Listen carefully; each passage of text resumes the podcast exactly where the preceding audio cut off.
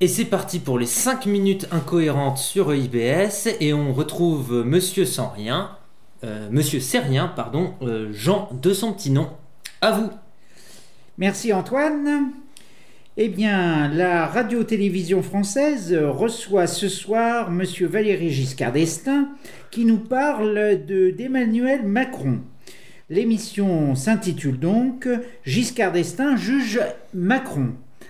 Cher président de la République, pouvez-vous nous donner votre avis sur euh, Monsieur Emmanuel Macron? Bonsoir Bata, bonsoir mademoiselle, bonsoir monsieur. Lorsque vous m'avez élu, je vous ai promis deux choses. Le travail, la réforme Euh, et la justice. Excusez-moi, Monsieur le Président de la République, mais je pense qu'il y a erreur euh, au niveau de la réponse. Je vous demandais votre avis sur Emmanuel Macron. Excusez-moi, je me suis trompé dans mes notes. J'ai repris les notes de mon interview avec Duhamel en 75.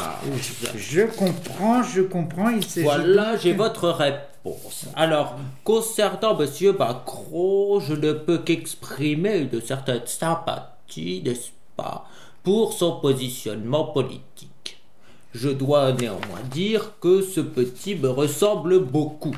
Ah, à quel euh, niveau? Son âge, j'avais à peu près le même âge quand je suis arrivé à l'Élysée, et son programme libéral et réformateur. Moi aussi, les Français m'ont élu pour le changement. Je voudrais dire aux Français que si c'était pour du Macron, il fallait me réélire en 81 contre l'autre abruti. Bon, euh, cher, euh, cher président, euh, enfin, cher ex-président, excusez-moi de souligner ce fait-là, mais vous êtes en train de faire presque un discours euh, de campagne électorale. Or, euh, vous n'êtes plus, si je- excusez-moi de le dire, euh, vous n'êtes plus tout à fait en état d'être président de la République. Je ne suis pas d'accord. Malgré ma stature et mon âge, je suis toujours très jeune. N'est-ce pas? oui. J'incarne une vision de la France moderne. Je dois dire que je me suis moi-même converti à la génération du Minitel, même si j'ai du mal à le dire.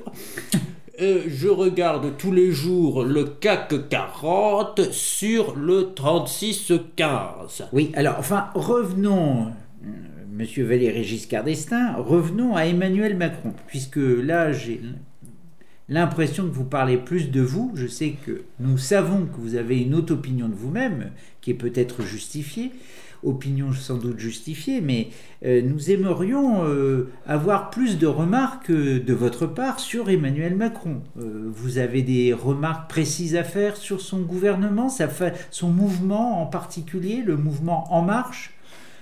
Vous savez, avec mes problèmes de jambes, en marche, ça fait bien longtemps que c'est du passé en ce qui me concerne. Je dois dire aussi que je regrette de ne pas voir parmi ce gouvernement la présence de M. Balladur. Après avoir eu Balamou comme président, j'aurais trouvé ça de bon augure. Euh, oui, et vous n'allez pas non plus regretter euh, l'absence de Poniatowski ou euh, d'autres hommes politiques euh, du parti UDF quand même. Alors, je dois dire quand même une chose, sans parler de l'UDF, que prenons un exemple tout bête en ce qui concerne l'intérieur. Si c'était pour foutre un d'ancêtre à l'intérieur, j'ai vu ce monsieur Colomb euh, dont l'organe du même nom doit être abîmé à son âge, je ne comprends pas pourquoi il n'y a pas monsieur Marcelin. Bien, donc euh, des regrets, mais en général un soutien évident, franc et massif pour Emmanuel Macron.